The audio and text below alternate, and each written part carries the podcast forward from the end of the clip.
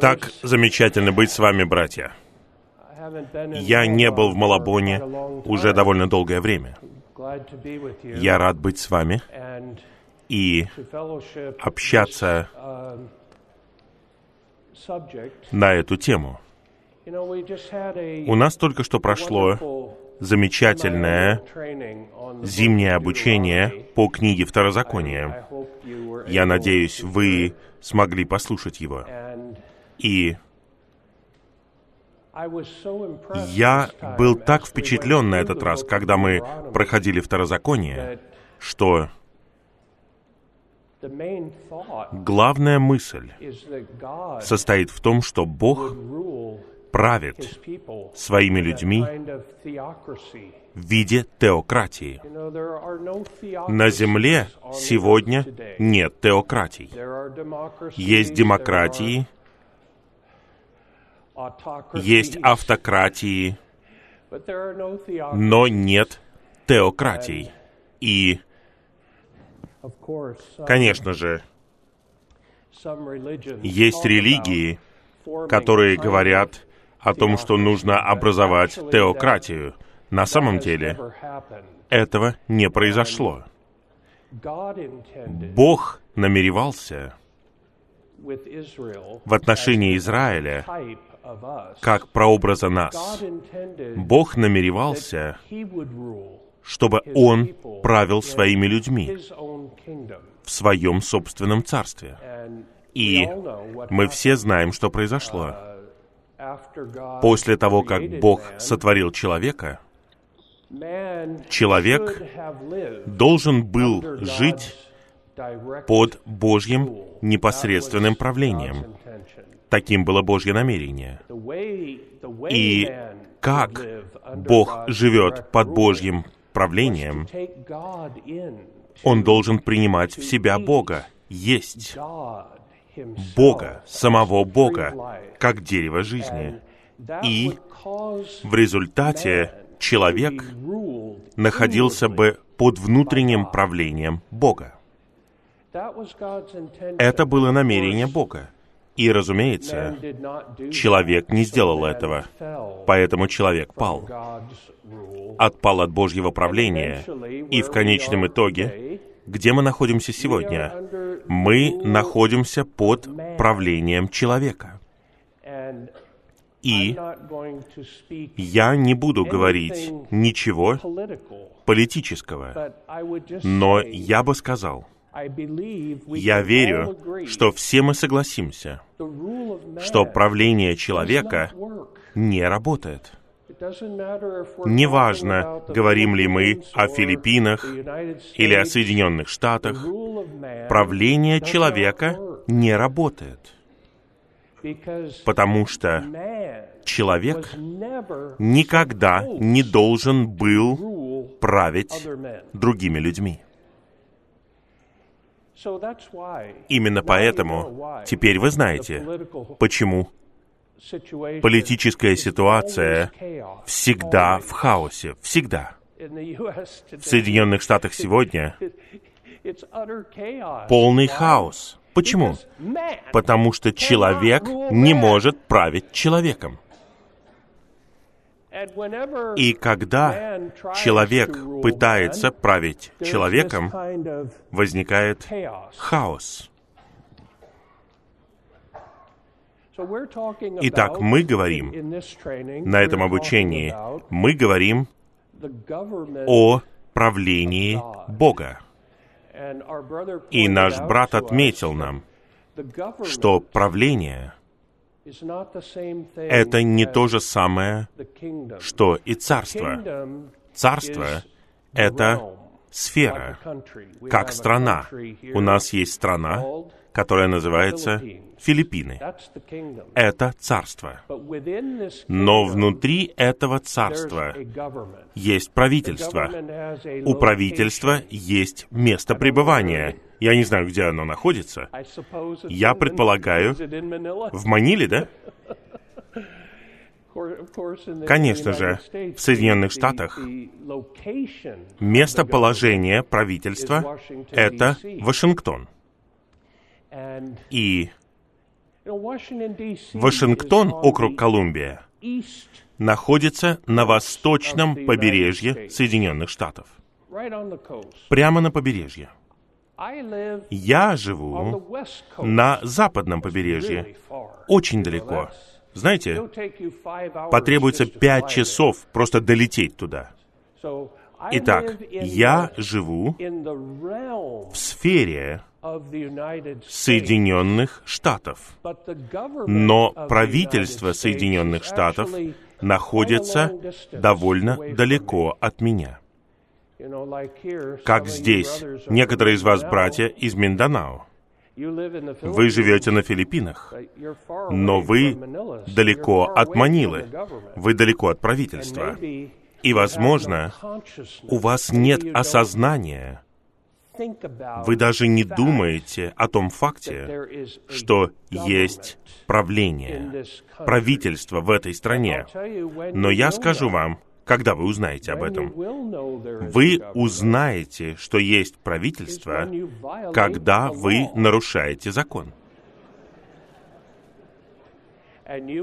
И вы соприкоснетесь с правительством.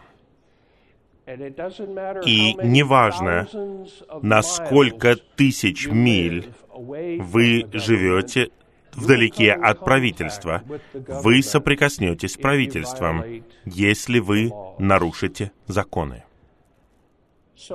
Итак, мои братья, я ценю в большой степени, что Господь привел наших братьев к этой теме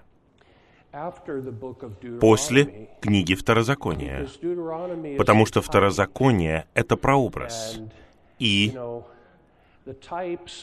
прообразы чудесные, но им всегда не хватает действительности. Где мы видим действительность жития под теократией? Где мы видим это? Мы видим это в первом и втором посланиях Петра.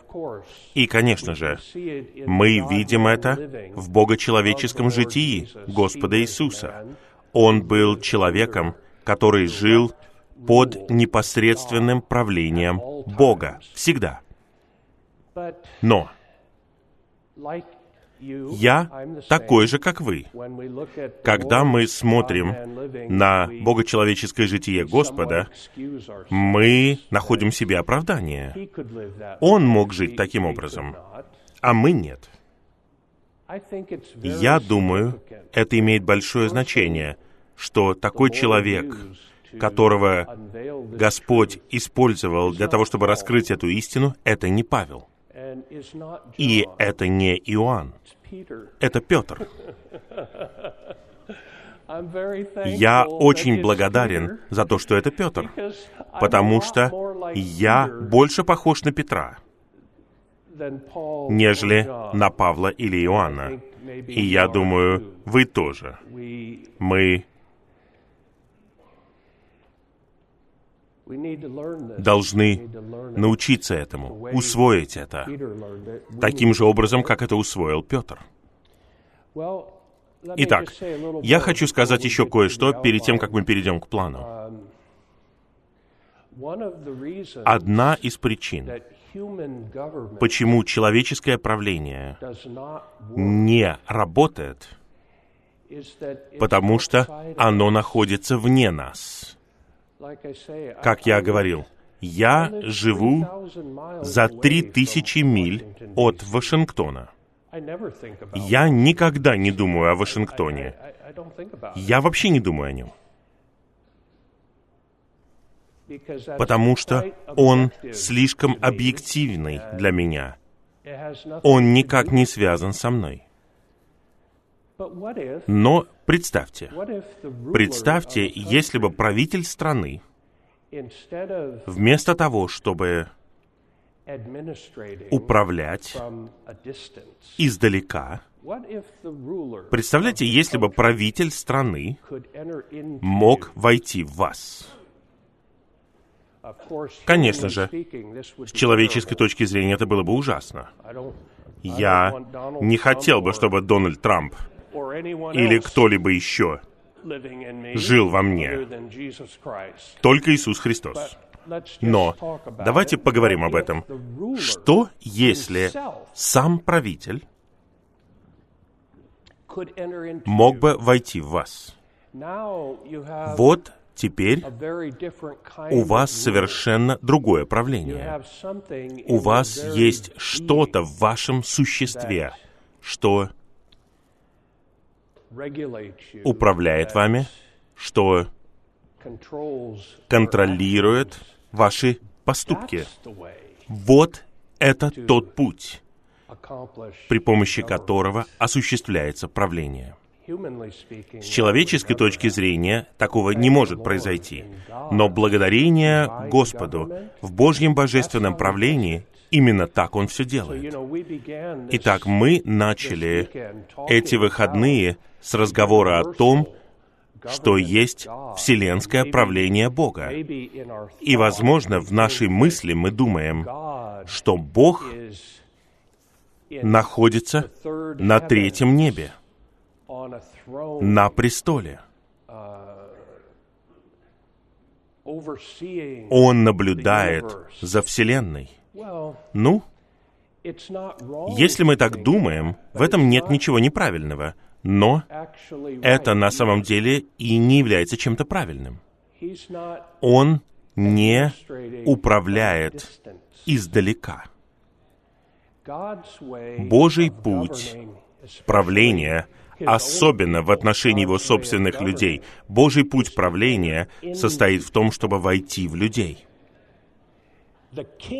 Царь входит в царство. Он живет в Царстве. Он живет в людях, которыми Он правит. Это Его путь правления. И мы все знаем, что этот путь очень эффективный. Убежать невозможно. Можно убежать от человеческого правления, но невозможно убежать от правления, которое находится в вашем духе. Куда бы вы ни пошли, это правление движется вместе с вами. Это Божий путь. И в этом плане сегодня утром мы хотим говорить об этом более субъективно. Мы говорили о правлении Бога, о вселенском правлении Бога, и есть объективный аспект. Сейчас, в данную секунду, Бог сидит на престоле — управляет и правит всей Вселенной. Увидеть этого невозможно, это что-то невидимое, но это что-то действительное. Видите вы это или нет, верите вы в это или нет, существует Бог, который правит Вселенной небеса правят. Большинство людей верят, что человек правит землей. Это не так. Каждое человеческое правительство находится под божественным правлением. И на самом деле получает власть от божественного правления. Это учение Библии. Именно поэтому мы уважаем человеческое правительство, потому что Бог определяет, кто будет править. И это не часто согласуется с нашей мыслью. В Библии есть примеры. Есть фараон. Библия говорит нам совершенно ясно, что Бог воздвиг фараона. Если бы мы с вами жили в Египте, мы бы никогда не проголосовали за фараона. Мы бы никогда бы не выбрали фараона. Мы бы сказали, фараон ужасен, он ужасный человек. Будьте осторожны. Бог воздвиг его для своего домостроительства. И еще один пример в Библии, в книге пророка Даниила, второй главе, это Навуходоносор. Никто не проголосовал бы за Навуходоносора. Но Бог воздвиг его для своего замысла, для своего домостроительства. Итак, я говорю это как небольшое отступление, братья. Не увлекайтесь человеческой политикой. Нам безразличен человеческий взгляд на человеческое правление. Нам важны интересы Бога. Поэтому, когда мы молимся, даже когда мы молимся за человеческое правительство, мы молимся Господь. Помести человека на эту должность, который будет лучшим для церковной жизни для благовестия, для распространения истины, для Израиля. Когда вы молитесь таким образом, вы молитесь согласно Божьему намерению. Вы не молитесь с земной точки зрения. Мы хотим этого человека, а не того человека. Если мы поступаем так, то мы живем точно так же, как неверующие. Итак, давайте теперь перейдем к этому плану. Как я уже сказал, мы не просто хотим понимать Божье правление как что-то объективное. Есть объективный аспект, но также есть очень субъективный аспект, а именно то, что мы живем под непосредственным правлением Бога. Когда Бог сотворил Адама и Еву, и они были в Эдемском саду, в начале, до падения, они были невинными. Поэтому даже совесть, которую Бог сотворил в них, еще не пришла в действие. Они на самом деле не осознавали, что такое грех, они не осознавали свою наготу до падения. Итак, в самом начале, как они жили, что управляло ими, они были под управлением непосредственно самого Бога. И вот что Бог намеревался. Он намеревался, чтобы человек жил под его непосредственным правлением. Но из-за падения первый шаг от непосредственного правления Бога — это правление человеческой совести. После того, как Адам с Евой пали, они осознали грех, активировалась их совесть, и теперь у них была возможность и способность жить под правлением их совести — но, конечно же, мы знаем, что они не смогли этого. И мы знаем из нашего собственного переживания, у нас не очень хорошо это получается. Итак, совести человека было недостаточно для того, чтобы установить божественное правление над человеком. И в конечном итоге из-за этого человек пал и оказался под правлением человека, человеческого правительства. Вот где живем мы сегодня с вами. Но давайте задумаемся о нашей ситуации. Знаете, братья, если мы живем в нашем слитом духе, если мы живем согласно Духу, Мы на самом деле не нуждаемся в правлении человека. Когда мы оказываемся под человеческим правлением, это означает, что мы уже не жили согласно Божьему правлению в нашем духе. Например, вы за рулем в машине. Есть ограничение скорости. Если вы превышаете ограничение, вы можете оказаться под человеческим правлением.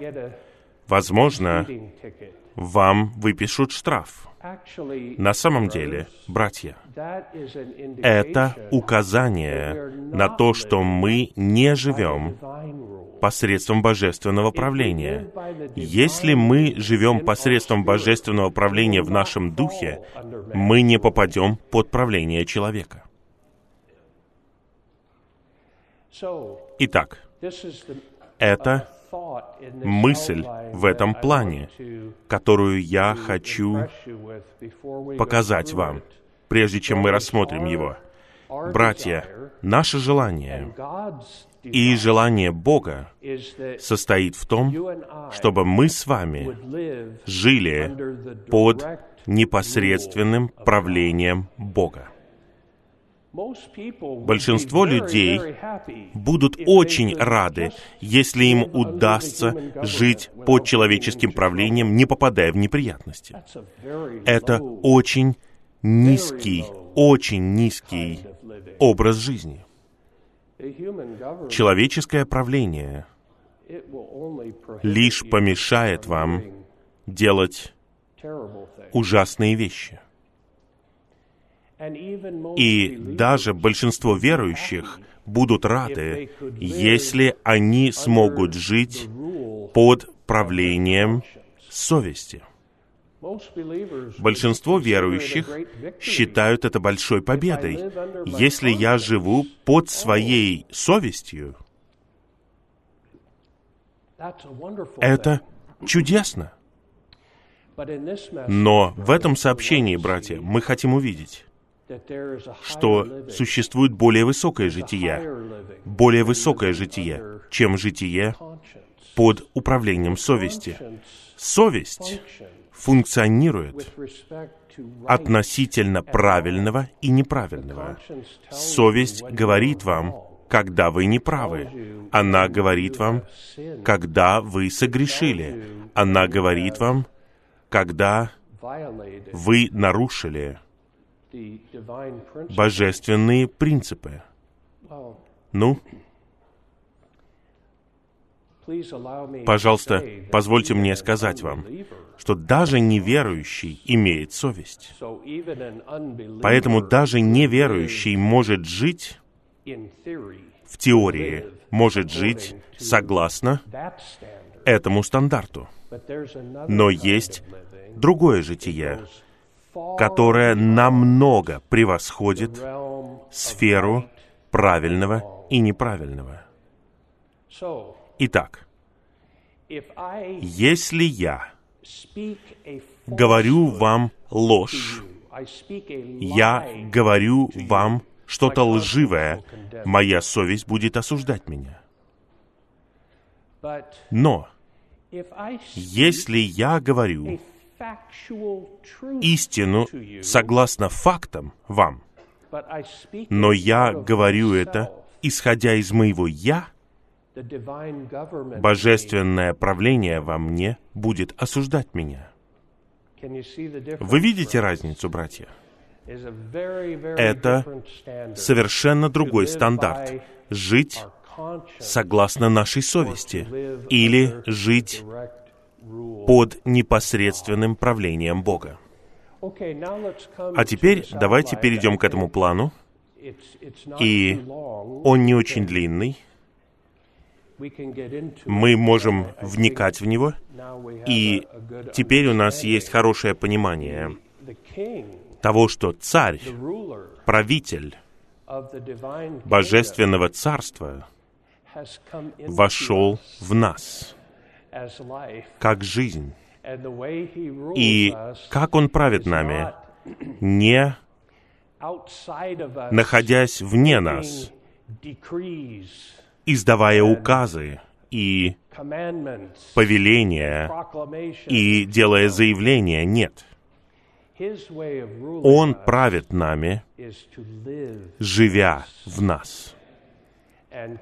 И в итоге Он дает нам чувство жизни, которое исходит от божественной жизни внутри нас. Это наше правление. И уверяю вас, братья, это наивысший, наивысший стандарт нравственности. Это наивысший стандарт жития во Вселенной. Это действительность. Царства Божьего. Вот в чем нам нужно жить. Когда мы живем в действительности Царства, это принесет сферу. Царства Божьего на землю. И Тогда слово в Откровении в 12 главе исполнится. Царство мира станет царством нашего Господа и Его Христа. Как это происходит? Это происходит, когда мы с вами живем в действительности Царства в церковной жизни сегодня. Хорошо. Первый римский пункт говорит, поскольку мы родились от Бога, чтобы войти в Царство Божье, нам нужно быть восстановленными к непосредственному правлению Бога посредством интуиции. Духа. Я думаю, все мы знаем, что в человеческом духе есть три части или три функции внутри человеческого духа, сотворенного Богом. Ведущая часть человеческого духа это наша совесть. Это ведущая часть, потому что мы падшие. Мы падшие люди. Совесть становится. Ведущей частью. Но совесть это не цель. После совести у нас идет общение, общение. И Цель совести внутри человеческого духа состоит в том, чтобы сохранить нас и сберечь нас в общении жизни. Это цель совести. Цель совести состоит не просто в том, чтобы обвинять нас. Цель совести состоит в том, чтобы восстанавливать общение. Поэтому у нас есть совесть. Она должна поддерживать и восстанавливать и сохранять общение. Общение жизни это на самом деле та причина, по которой у человека есть дух. Подумайте 4:24. о Евангелии от Иоанна is spirit. 4.24. Бог есть дух, и те, кто поклоняется Ему, должны поклоняться. Ему в духе. Бог, природа, Существа Бога — это дух. Поэтому с Богом невозможно соприкоснуться физически. Я могу соприкоснуться с вами физически, я могу пожать вам руку. Я не могу соприкоснуться с Богом физически, потому что природа Его существа это дух. Но Бог дал мне дух, и Он дал вам дух. И врожденная способность вашего духа состоит в том, чтобы общаться с Богом. Подумайте, вам даны уши. Врожденная способность этих ушей состоит в том, чтобы слышать. Мне не нужно пытаться слышать вас. У меня есть уши. Я могу услышать вас. Врожденная способность нашего человеческого духа состоит в том, чтобы соприкасаться с Богом, принимать Бога, содержать Бога, общаться с Богом. Ваш дух уже знает, как все это делать.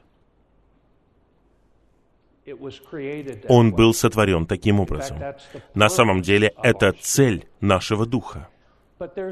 Но есть еще одна функция в человеческом духе, которая называется интуицией. И ее ясно можно увидеть в четырех Евангелиях, в житии Господа Иисуса. Он жил жизнью, Господь всегда. Позвольте сказать вот что, братья. В прошлом я бы сказал, Господь всегда жил жизнью в общении с Отцом. Это так. Но послушайте, Господь всегда жил жизнью посредством интуиции своего духа. Это означает, что он всегда жил жизнью под непосредственным правлением Бога. Он не просто жил согласно совести. Конечно же, он никогда не шел против своей совести. Ни разу. На самом деле, эти три части или эти три функции человеческого духа, их невозможно отделить одно от другой. Они как зубчатые колесики. Они влияют друг на друга. Их невозможно отделить друг от друга. Итак, если есть проблема с совестью, тогда есть проблема с общением. А когда проблема с общением, тогда проблема с интуицией. Итак, мы должны посмотреть на это так. Божественная механика человека говорит нам, что эти три части действуют вместе и влияют друг на друга. Итак, Господь Иисус в своем богочеловеческом житии, Он никогда не приступал свою совесть, ни разу. И Он жил жизнью постоянного общения с Богом Отцом. Он всегда был в общении с Богом. Я должен вспомнить Евангелие от Иоанна 6.57, потому что это секрет богочеловеческого жития Господа Иисуса. Он сказал, «Как послал меня живой Отец, и я живу благодаря Отцу, так и тот, кто ест меня, тоже будет жить благодаря мне». И контекст шестой главы Евангелия от Иоанна, как вы знаете, братья, состоит в том, чтобы есть Христа, как Слово Божье, соприкасаясь с Ним, как с Духом. И о, я так наслаждался этим во второзаконии.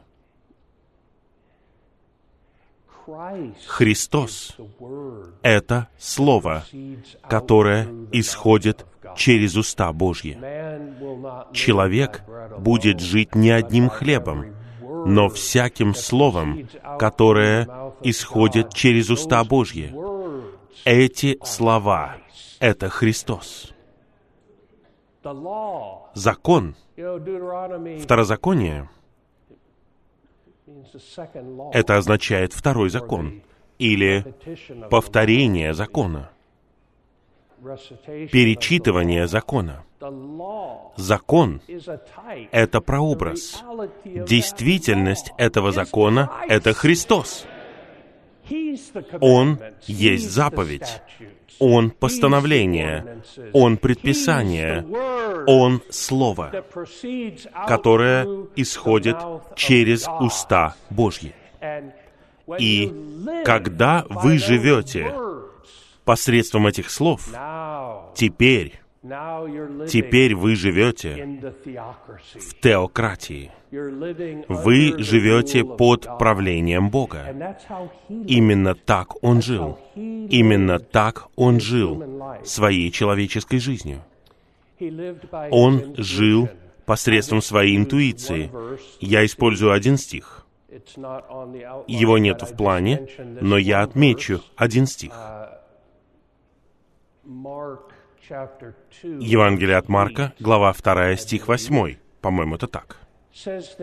Там говорится, что Иисус ясно узнал в своем духе.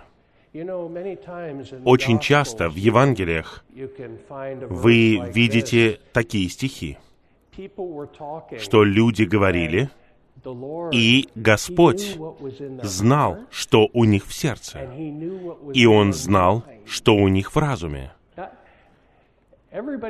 Все могут услышать слова, но он знал, что у них в сердце и в разуме.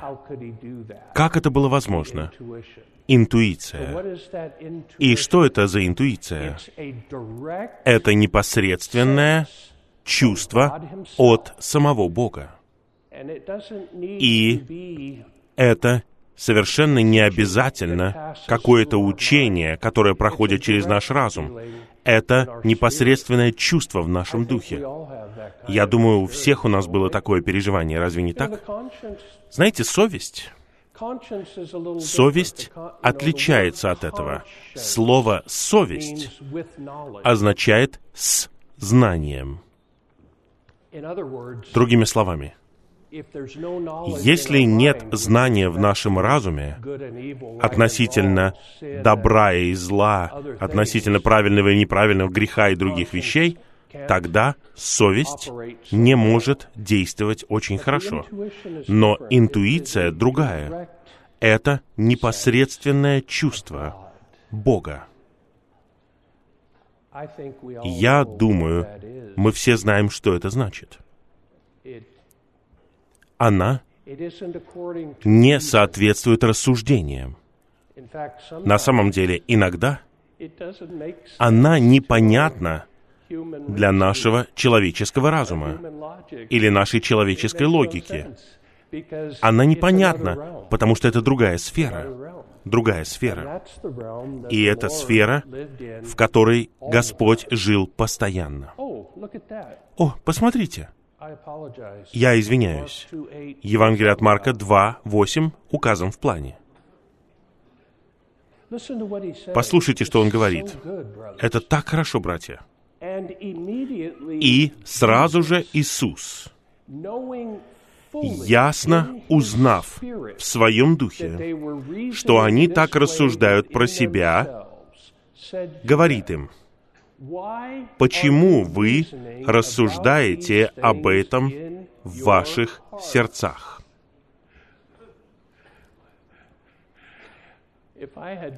Если бы я был там, я бы сказал, кто этот человек?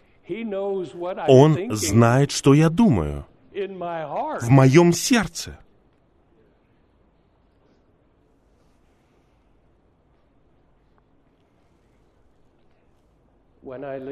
Когда я уеду с Филиппин, я поеду на Гуам и Сайпан. И последний раз, когда я был на Сайпане, я благовествовал женщине, И одна из сестер переводила для меня. И когда я благовествовал, эта женщина сказала мне, «Остановитесь, остановитесь». Она сказала, «Вы что, mind?» читаете мой разум?» Я сказал, «Нет, нет, я read it." не умею читать разум другого человека». She said, "But Она сказала, «Но то, что вы говорите, это как раз то, thinking." что я думаю». И тогда я сказал ей. «Это Господь. Он знает ваше сердце. Он знает все о вас». И благодаря этому переживанию она приняла Господа, потому что это поразило ее. Конечно же, я понятия не имел об этом. Я просто говорил, как мы всегда это делаем. Но это интуиция нашего духа. Хорошо, давайте пойдем вперед. В устроении невинности мы видим принцип Божьего правления. Итак, Устроение невинности — это то время, когда Адам с Евой жили до падения человека. Они жили в невинности. Они жили под непосредственным правлением Бога. Затем, из-за падения, они должны были начать жить согласно совести. И поэтому здесь говорится, в устроении совести принцип have Итак, сначала мы видим Божье правление, затем мы видим принцип самоправления. И, наконец, при дальнейшем падении, в устроении человеческого правительства, мы видим принцип человеческого правления. Итак, есть Божье правление, самоправление, человеческое правление. И Господь хочет восстановить нас, братья, чтобы мы жили не под человеческим правлением. Это слишком низко. И даже когда мы живем под самоправлением, это лучше. Но Господь хочет восстановить нас, чтобы мы жили под. Божьим правлением. До падения человек был под непосредственным правлением before Он жил перед Богом и отвечал перед Богом. Эта жизнь, эта жизнь, которой жили Адам и Ева, я не знаю, сколько это длилось. Со времени их творения до падения я не знаю, сколько прошло времени. Но я знаю вот что. Они жили в общении. Там говорится, что Иегова приходил и был с ними. там, в саду. Он общался с ними. И поскольку они находились в таком общении, у них было непосредственное правление. Бога в интуиции. Но они все это потеряли. Со времени изгнания Адама из Эдемского сада до времени выхода Ноя из ковчега Бог установил в человеке совесть, которая должна представлять правление. Бога над человеком. Бог предузнал, что человек падет. Поэтому, когда Он сотворил человека, одной из функций в духе человека была совесть. И эта совесть на самом деле представляет самого Бога. Божье правление. Братья, Все, что говорит наша совесть. Это говорит Бог. Нам нужно помогать молодым людям понять это. Ваша совесть существует для того, чтобы представлять Бога. И для того, чтобы говорить то, что говорит Бог. Поэтому, когда совесть говорит, мы должны рассматривать это как говорение Бога, потому что она существует для того, чтобы возвращать нас под непосредственное правление Бога. После потопа, поскольку люди не подчинялись ни Богу, ни самоправлению, Бог дал власть человеку представлять его в правлении над человеком. Поэтому мы уважаем человеческое правление. Мы не считаем человеческое правление лучшим, но мы уважаем его, потому что Бог установил человеческое правление из-за падения человека. Вот послание к римлянам, 13 глава. «Всякий человек пусть подчиняется стоящим над ним властям, потому что нет власти, кроме как от Бога. И те, кто есть, установлены Богом. Итак, здесь не говорится, что все хорошие человеческие правители установлены Богом. Нет, все они установлены Богом, включая тех, кого мы не считаем хорошими. Поэтому мы никогда не должны говорить, поскольку этот человеческий правитель не хороший человек, мне не нужно подчиняться власти этого правителя. Нет, я должен подчиняться, должен, потому что, подчиняясь этому человеческому управлению, я подчиняюсь Богу на самом деле. И своей совести, и своей совести. Б.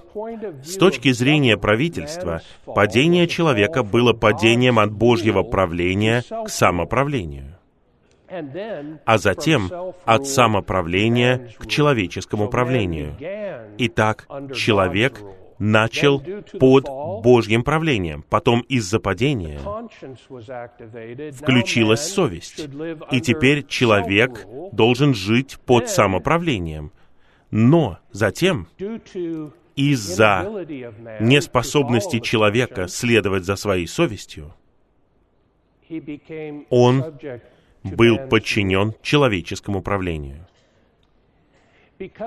Поскольку человек деградировал от Божьего правления к человеческому правлению, Бог, спасая человека, должен восстановить его до божественного правления, чтобы человек снова мог жить перед Богом в простоте и под его божественной властью.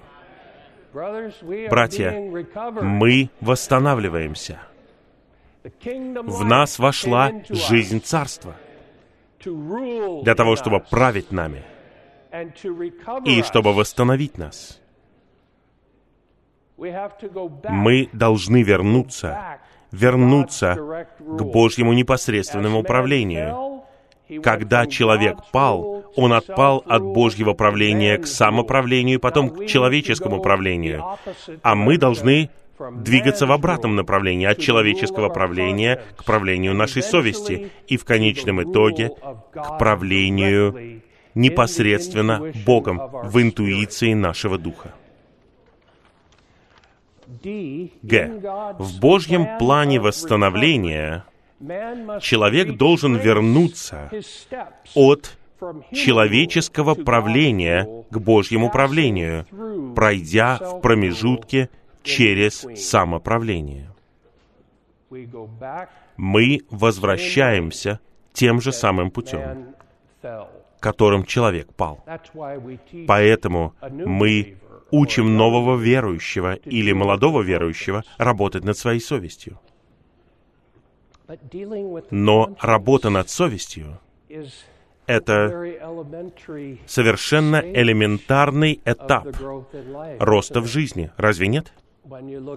Когда вы смотрите на книгу «Переживание жизни», вы смотрите на четыре этапа переживания жизни.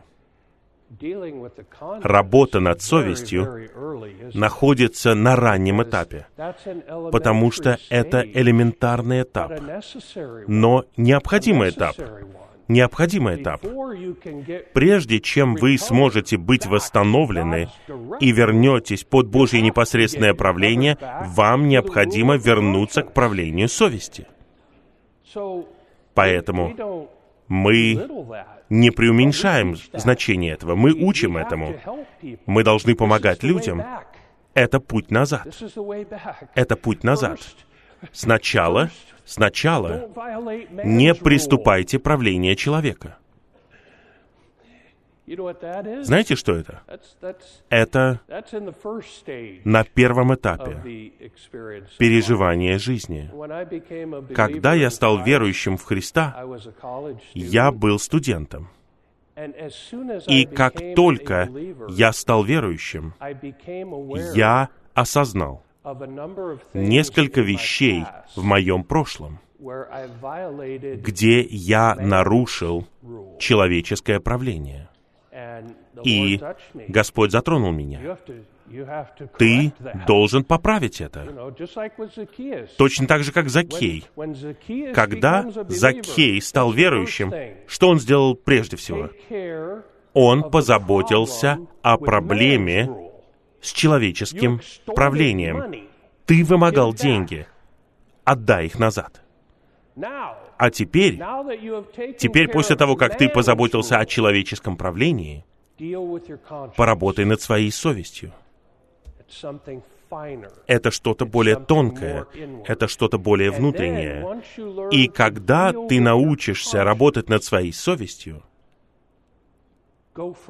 иди дальше — чтобы жить в общении жизни, в своем духе, и получать непосредственное чувство от Бога в своей интуиции, чтобы жить под непосредственным правлением Бога. Окончательная цель работы над совестью состоит не просто в том, чтобы восстановить нас до самоправления, а в том, чтобы вернуть нас к Божьему правлению и восстановить нас к самому Богу, чтобы мы тем самым жили в присутствии Бога. Существует большое различие между самоправлением и Божьим правлением. Я повторяю, в принципе, даже неверующий может жить под самоправлением, но он не может жить под Божьим правлением. Самоправление означает, что мы живем посредством чувств нашей совести, отвечая перед нашей совестью.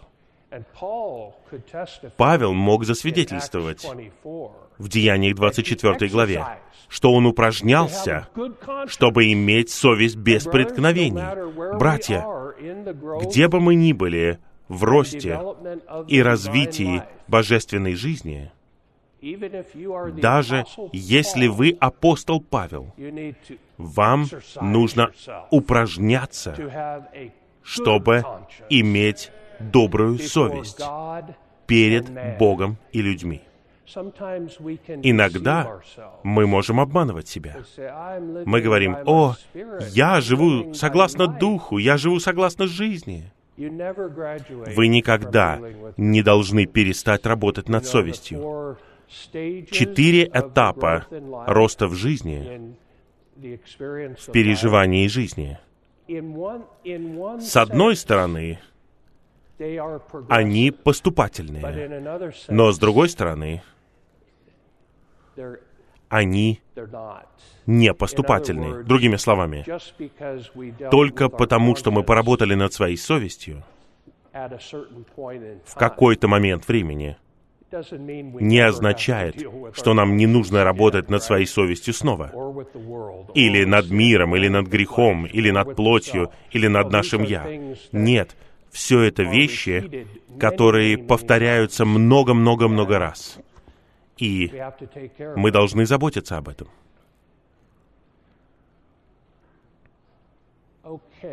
Хорошо.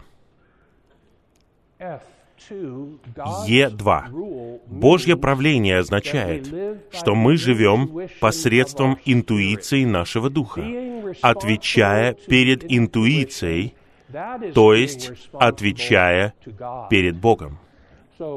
Итак, точно так же, как наша совесть представляет Бога внутри нас, тем более интуиция. Интуиция это чувство, это ощущение, это понимание, которое исходит от нашей интуиции, это Бог. Это Бог. И, братья, мы должны научиться жить посредством этого. Я учусь, как вы. Вначале мы ничего не знаем об интуиции. Мы даже не знаем ничего о совести. Но мы осознаем совесть. Мы работаем над совестью. И мы, благодаря работе над совестью, мы начинаем узнавать, как общаться с Господом. И в этом общении мы развиваем ощущение интуиции, которая находится в нашем духе. И в начале оно не очень ясное. Я говорю о себе. Я не знаю о вас, но чем больше мы живем в общении, тем больше мы упражняемся, чтобы жить под непосредственным правлением Бога и тем более тонким становится это чувство. Как я говорил, в богочеловеческом житии Господа Иисуса, представьте, это лучшее, лучший пример жития под непосредственным правлением Бога. Он всегда знал, он всегда знал мысль, чувство, направление Бога Отца. Всегда знал это. Мы хотим, чтобы Господь восстановил нас до такой же степени. Внутри нашего духа есть функция получать непосредственное ощущение, осознавать, различать и постигать что-то. Это интуиция в нашем духе. Вау. Нам нужно обнаружить, нам нужно обнаружить, что в нашем духе. Там есть что-то чудесное. Когда я был молодым человеком, я услышал благовестие в студгородке. Братья, которые благовествовали мне, сказали мне, что у человека есть человеческий дух. А я вырос в католической церкви, как многие из вас. Католическая церковь не учит нас о трехчастном человеке. Они говорят, что у человека есть тело и душа. Поэтому, когда братья благовествовали мне, я был так поражен. Я сказал, секундочку. Вы имеете в виду, что есть часть в моем существе, о которой я не знал? Они сказали, да, это так. Я был 18-летним молодым человеком. Я разозлился. Я сказал, почему католическая церковь не сказала мне об этом? Что у меня есть дух? И затем братья помогли мне упражнять мой дух и принять Господа. Я так и поступил. Но знаете, братья, наш дух, о, это сфера. Я скажу так. Может быть, это доктринально неправильно, но, по-моему, с точки зрения переживания это правильно. Наш дух — это царство, это сфера, в которой мы должны жить. Это божественная и мистическая сфера. В нашем духе есть много всего, чего мы еще даже не касались, включая интуицию. Итак, нам нужно жить там, нам нужно вернуться к нашему духу. Нам нужно возвратиться к этой сфере. Нам нужно жить там под Божьим правлением. Тогда мы обнаружим способности, братья, способности нашего духа.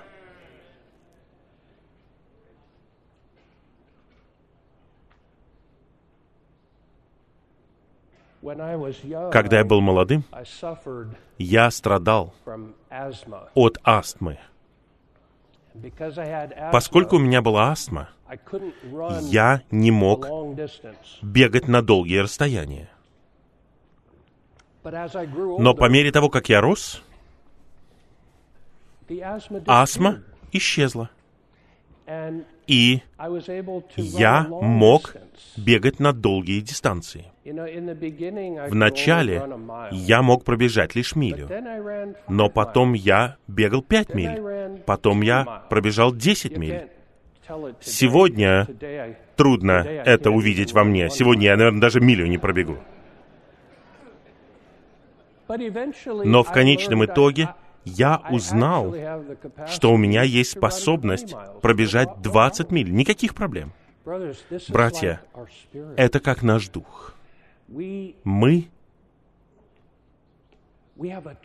имеем невероятную способность в нашем духе, но мы еще не вытянулись и не дотянулись до нее. Ваш дух может пробежать 20 миль без проблем. Но после нескольких шагов нет. Наш дух имеет способность, братья, общаться с Господом постоянно. Постоянно. Постоянно. У нашего духа есть способность молиться непрестанно. Так и есть. Почему в таком случае Господь повелел нам молиться непрестанно, если у вашего духа нет способности это делать? Конечно же, у него это есть. Конечно, он может. Мы должны обнаружить это. Братья, нам также нужно обнаружить эту сферу, интуицию в нашем духе. Это царство, Божье непосредственное правление внутри нас. Первый подпункт. Интуиция — это непосредственное чувство Бога и непосредственное знание Бога. Интуиция в нашем духе — это ощущение Бога, и она принимает только то, что от Бога, Духа и жизни. Когда мы живем посредством нашей интуиции и находимся под управлением нашей интуиции, мы живем в присутствии Бога и находимся под Его непосредственным управлением. Все это равноценные вещи. Жить посредством нашей интуиции значит жить под непосредственным управлением Бога. Второй римский пункт. Когда мы находимся под Божьим правлением, мы живем посредством интуиции нашего духа, согласно чувству жизни. Вот здесь у нас иногда возникают трудности.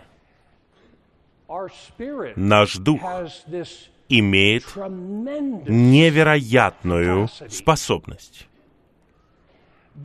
Но наша способность истолковывать, что наш дух говорит нам, это то, чему мы должны научиться. И это нелегко, потому что все это сообщается нам посредством чувства жизни. Иногда, возможно, вы не такие глупые, как я, но иногда я спрашиваю Господа, разве ты не можешь говорить мне простыми словами? Просто скажи мне. Просто скажи мне. Скажи мне о небесах или что-нибудь. Но он этого не делает, разве не так? И даже когда он говорит нам внутренне, это происходит не словами. Как я говорю с вами, я могу общаться с вами непосредственно. Я просто говорю вам слова. Но Господь внутри нас делает так, что божественная жизнь дает нам ощущение. И мы на самом деле должны истолковать это чувство, чтобы понять, что оно означает. И мы совершаем много ошибок, по крайней мере, я. Это научение. И это научение, чтобы жить под непосредственным правлением Бога. У человеческой жизни есть чувства. Мы говорим о пяти чувствах. Если вы касаетесь чего-то горячего, вы кладете руку на плиту. А, горячая. У вас есть чувство, она горячая. Итак, человеческая жизнь имеет чувство, божественная жизнь имеет чувство. Божественная жизнь — это наивысшая жизнь, обладающая самым богатым, самым сильным и самым острым ощущением. Это ощущение является чувством жизни. Чувство жизни сообщает нам о том, живем ли мы в природной жизни или в божественной жизни. Живем ли мы в плоти или в духе. Братья, вот тут возникают трудности. Поскольку мы не знаем этого чувства жизни хорошо, поскольку мы не жили много под непосредственным правлением Бога, иногда мы неправильно толкуем. На самом деле мы в плоти, но мы думаем, что мы в духе. На самом деле мы в природной жизни, но мы думаем, что это не так. И чем старше вы становитесь, тем легче вам истолковать неправильно. Это опасность. Опасность.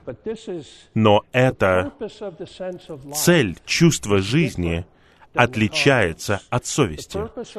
Цель совести состоит в том, чтобы сказать вам, что правильно, что неправильно.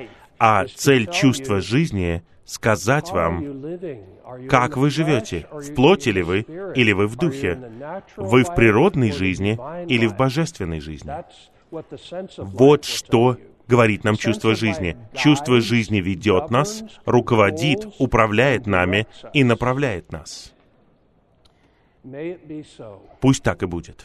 Мы живем в действительности Царства Божьего посредством чувства жизни с положительным ощущением.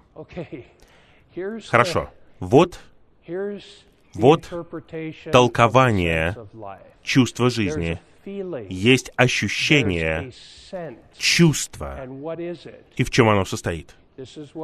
Вот что это такое. Это мир, покой, сила, удовлетворение, высвобождение, жизненность, орошение, яркость и комфорт. Когда у нас есть такое внутреннее чувство, тогда мы знаем. Хорошо. Я живу под правлением Бога.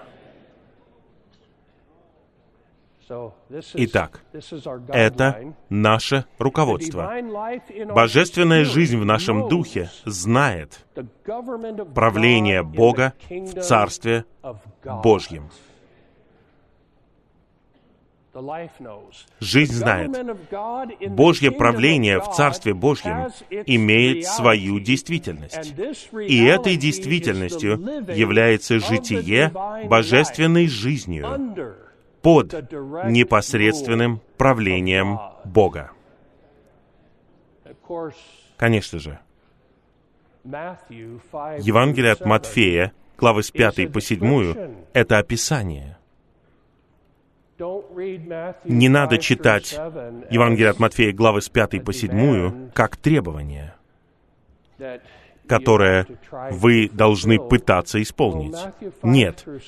Евангелие от Матфея с 5 по 7 главы — это описание жизни под непосредственным правлением Бога. Это описание того, на что это похоже чтобы мы знали, живу ли я под непосредственным правлением Бога или нет. Если это так, то моя жизнь должна выглядеть как Евангелие от Матфея с 5 по 7 главы. Вот на что оно должно быть похоже. Вот для чего предназначены эти главы. Чтобы описать это житие в Царстве. Это житие под непосредственным правлением Бога.